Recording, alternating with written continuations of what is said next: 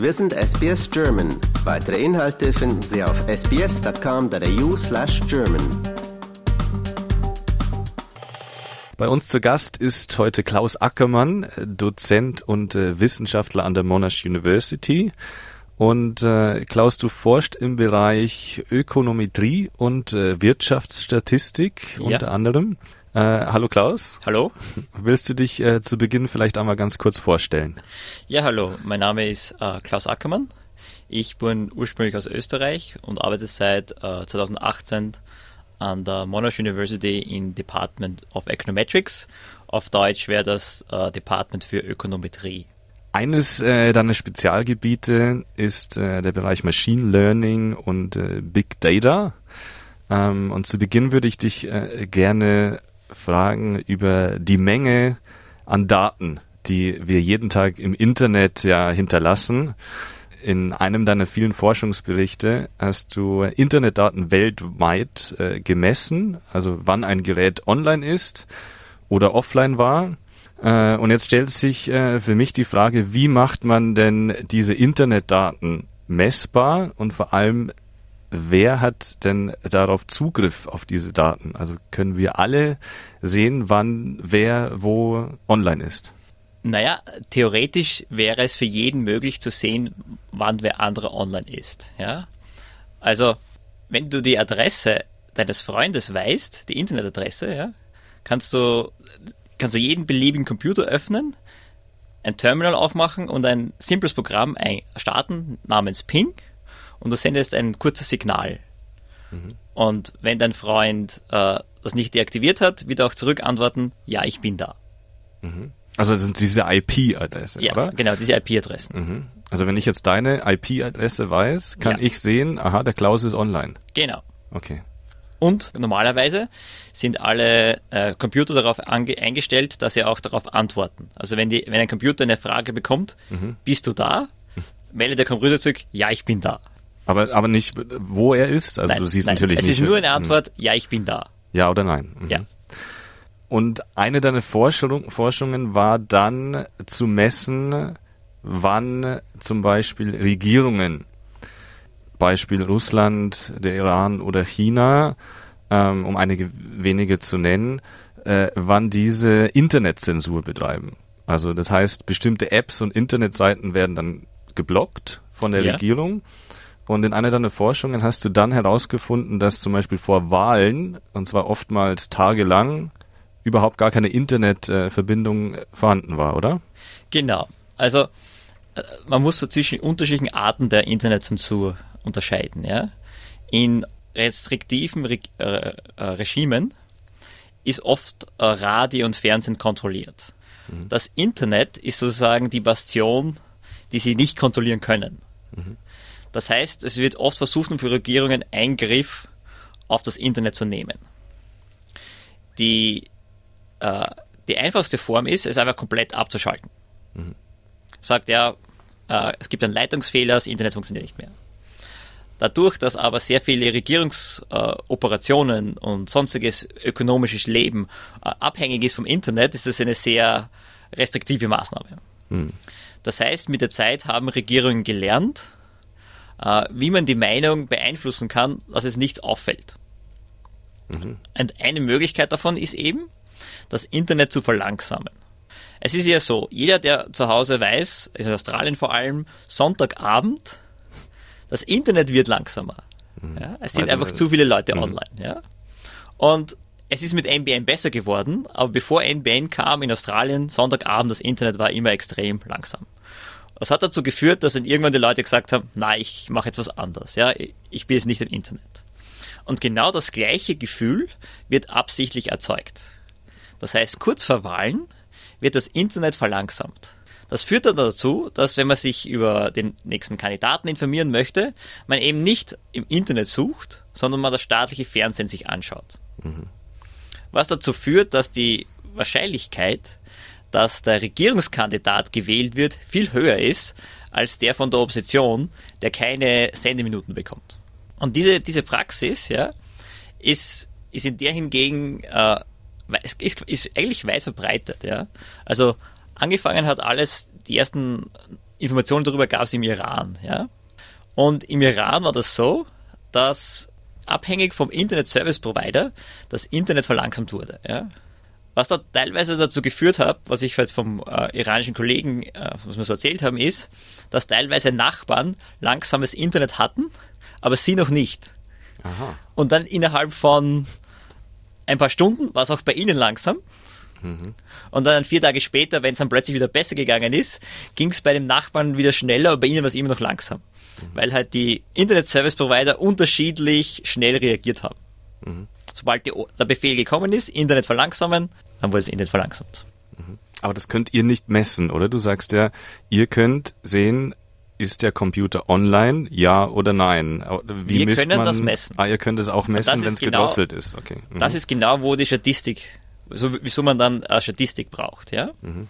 Also die Messungen, die wir hatten und auch wenn wir jetzt selbst messen, wir messen ja nicht jeden Computer äh, individuell, ja. Wir nehmen eine Stichprobe, ja. Du kannst das so vorstellen, als wenn du eine Wahlumfrage machst, ja. Fragst dir auch nicht jeden einzelnen Wähler, um herauszufinden, äh, wie gewählt wird, ja. Du, du, du nimmst eine Stichprobe, ja. Und genau dasselbe machen wir auch, ja. Wir nehmen eine Stichprobe von zufällig ausgewählten IP-Adressen, also zum zufälligen äh, von Computern. Und daraus errechnen wir dann, was ist die Durchschnittsgeschwindigkeit in dieser Region. Und wenn sich dann plötzlich diese Durchschnittsgeschwindigkeit extrem verändert, da passiert irgendetwas. Ja? Was es genau ist, das ka- kann man von vornherein nicht sagen. Wir sehen nur die Messungen und es hat sich was extrem verändert. Ja? Also wie ich das das erste Mal gesehen habe, ja, war das eine so eine starke Abweichung, dass ich mich erinnern kann, also noch wie ich im Doktorat noch, habe ich einen von den älteren Ökonometrikern gefragt, naja, was soll ich denn da für eine Methode verwenden? Und er so, naja, das ist so ein starker Ausschlag, jede einfachste Methode wird das, das anzeigen. Hast du Beispiele? Wahlen oder, Oh, oder Länder? Ja, also zum Beispiel, also vor einiger Zeit, also historisch gesehen, ja, also zum Beispiel in Iran, wenn man sich zehn Jahre zurückerinnert, äh, grüne Revolution, ja. Das war 2011. Und dann 2012, glaube ich, war, da, war das dann der, das, das einjährige Anniversary, also die einjährige Jubiläum, ja.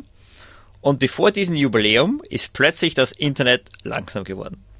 Aber nicht überall.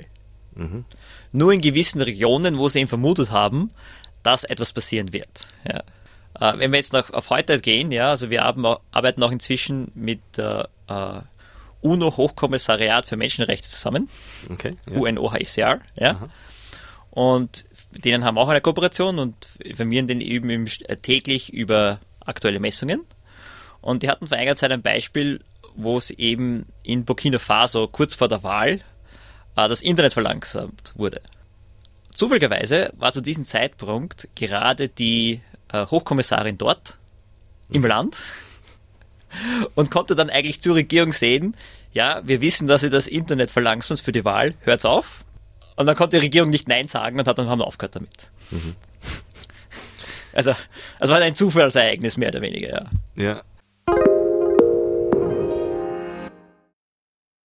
Jetzt, jetzt stellt sich für mich natürlich die Frage, wie in der Zukunft mit der ganzen Technik, die jetzt äh, ja ähm, immer weiter sich entwickelt und äh, Stichwort Elon Musk und äh, Starlink, kann man da vielleicht eine Technik einsetzen, um diese Drosselung zu entkommen und, und einfach zu umgehen, dass man sagt, okay, wenn das Internet ausfällt, dann haben wir einen Plan B parat, wie jetzt zum Beispiel äh, Elon Musk Starlink, wo man dann quasi diese Satelliten-Internetverbindung bekommt. Naja, also so diese, das, dieser beim Starlink, ja, das, dort ist es ja so, dass da sozusagen die Verbindung zum Internet, äh, sagen wir, so- sagen wir so, es wäre zum Beispiel jetzt Re- Regional, Regional Australia zum Satellit, ja, und dann gibt es irgendwo eine Base Station. Und von der Base Station, wo das Signal dann wieder auf die Erde ankommt, dort geht es dann ans Internet. Und das heißt, es ist ja also schon theoretisch möglich, das Satellitensignal zu stören. Ja, Mhm, okay. also das ist natürlich möglich. Ja, also Also die Regierungen könnten immer also, noch, noch also eingreifen. Das, ja. das wäre natürlich möglich, Ja. genauso wie du Mobilfunk stören kannst Mhm. oder sonstige Signale. Ja, das geht ja alles in der, durch die freie Luft. Mhm. Natürlich wäre es möglich, diese auch zu stören. Ja, vielleicht nicht so einfach, großflächig, aber möglich ist es. Ja. Du hast angesprochen, in äh, diesen äh, Gebieten wird dann gehofft, dass die Leute vom Internet quasi wegkommen und äh, das Staatsfernsehen einschalten, wo dann natürlich Propaganda läuft Ja. und ähm, gezielt äh, diese Politik oder diese Propaganda gestreut wird. Wie gefährlich ist es denn, dass Regierungen nun auch die Waffe ich nenne es Waffe, Social Media äh, und das Internet dafür nutzen können, gezielt durch Machine Learning äh, Personen zu finden, die beispielsweise leichter zu manipulieren sind ähm, und, und diese dann von bestimmten Ideologien zu überzeugen. Vielleicht zurück, also mit Social Media, ja. Der andere Grund, wieso du Internet verlangsamst, ist ja auch zu verhindern, dass Leute über Social Media äh, Videos oder Fotos hochladen.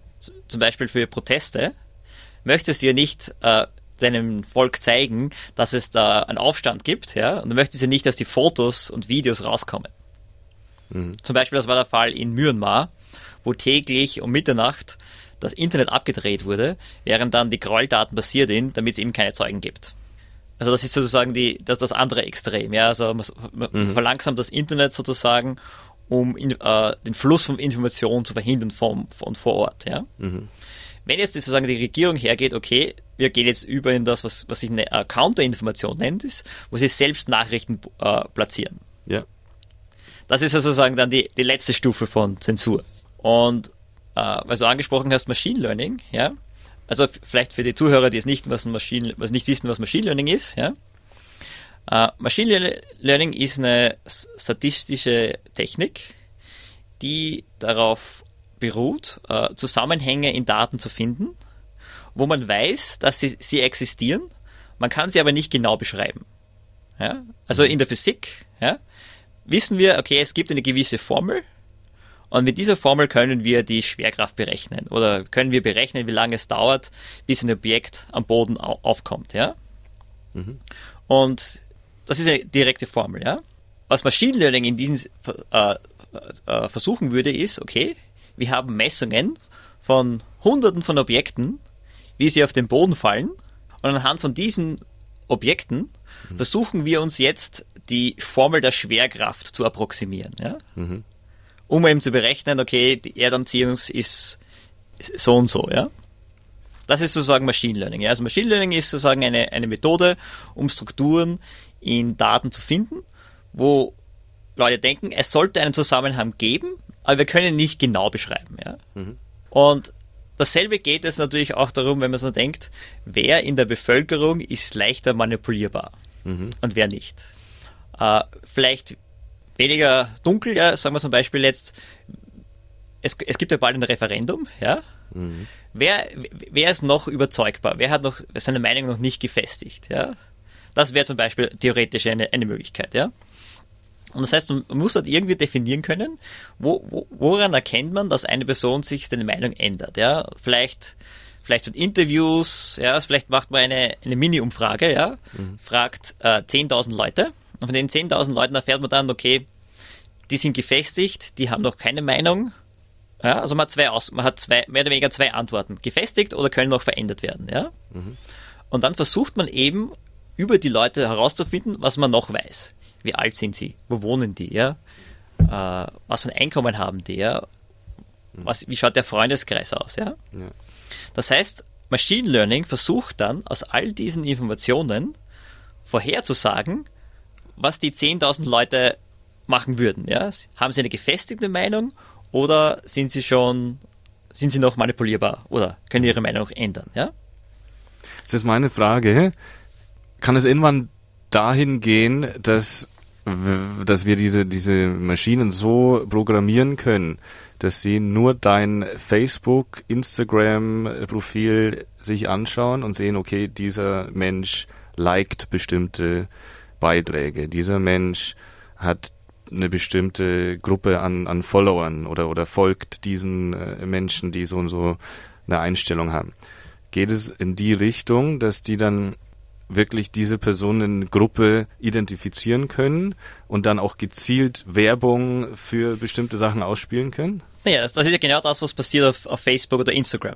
Hm. Mit, mit, mit Marketing. Mit natürlich. Marketing, ja. Also, genau. also Marketing äh, ist ja inzwischen so weit fortgeschritten, dass du, du als Werber dir aussuchen kannst, wem du, äh, an wem du Werbung schicken möchtest. Ja? Mhm.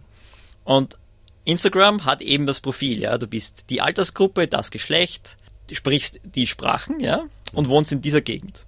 Und du kannst eben ganz gezielt auswählen, wer deine Werbung sieht. Und das genau das Gleiche können natürlich auch politische Parteien machen, ja. Die können auch ganz gezielt Werbung schalten. Und das, fun das passiert und das aktuell und es funktioniert natürlich das funktioniert und, und, und, und es passiert auch. Ja, das mhm. passiert auch, ja. Also auch wenn man jetzt auch mit österreichischen Unternehmen redet, hier, also hin und wieder, ja. ja. Die sagen mir auch, ja, sie auch schalten Werbung fürs österreichische äh, Restaurant Gasthaus und Queens, auch zum Beispiel über Instagram, ja. eben weil es eben Leute gibt, die es interessiert, okay, österreichisches Essen, okay, gehen wir dorthin, ja. Klar. Und genauso wie das Essen funktioniert, funktioniert es auch für politische Parteien. Siehst du da ein Risiko darin? Naja, das Risiko ist halt, äh, sieht man dann nur noch Werbung über Instagram oder hat man auch Alternative, also wie Staatsfernsehen, ja, wo man mhm. halt dann wirklich weiß, das ist neutral.